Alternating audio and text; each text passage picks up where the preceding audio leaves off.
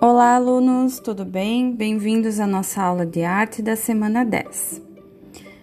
Quero começar a nossa aula com uma mensagem. O segredo é um só: acreditar que tudo vai dar certo, porque vai. Como diz essa mensagem, vamos pensar positivo que assim tudo terminará bem. Nessa semana, vamos continuar estudando sobre as formas de representação da arte.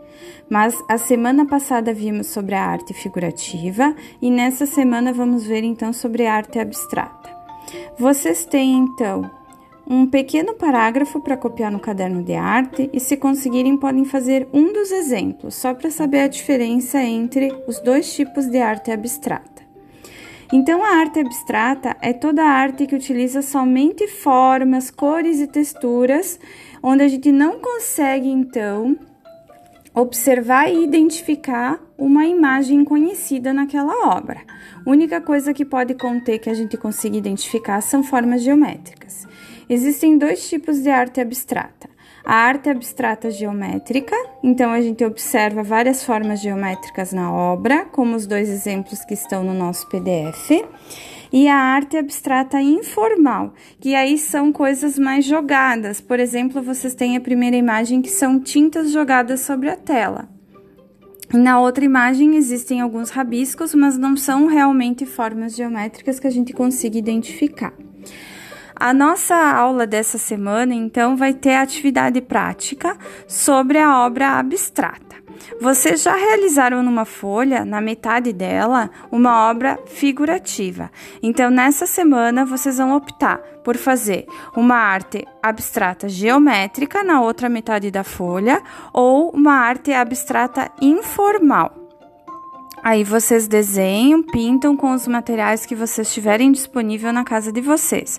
Lápis de cor, têmperas, giz de cera, como vocês quiserem.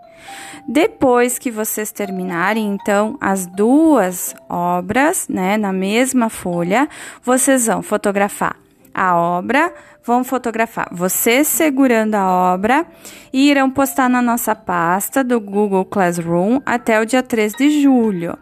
Não esqueçam de colocar os dados de identificação atrás, que é o nome, turma, técnica, assunto e título, dos dois lados da obra, e de digitar esses dados também lá nos comentários. Então, vocês carregam as fotos, clicam em entregar trabalho e depois ali naquele comentário particular, junto com a postagem de vocês, coloquem esses dados ali.